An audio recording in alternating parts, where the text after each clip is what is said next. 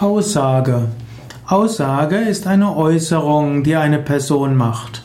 Man kann sagen, dass äh, der eine eine gewisse Aussage gemacht hat. Aussage kann auch die Beschreibung einer Tat oder eines Unfalls bei der Polizei sein. Und Aussage ist auch die inhaltliche Botschaft. Und zum Beispiel kann man sagen, die Aussage eines Romans ist etwa ist folgende. Welche Aussage siehst du in deinen Lieblingsbüchern? Man kann sagen, Aussage ist auch das, was in großen Büchern enthalten ist. Gedichte machen eine Aussage, Kunst hat eine Aussage, Bilder haben eine Aussage. Du kannst überlegen, welch, was das aussagt, was für dich wichtig ist.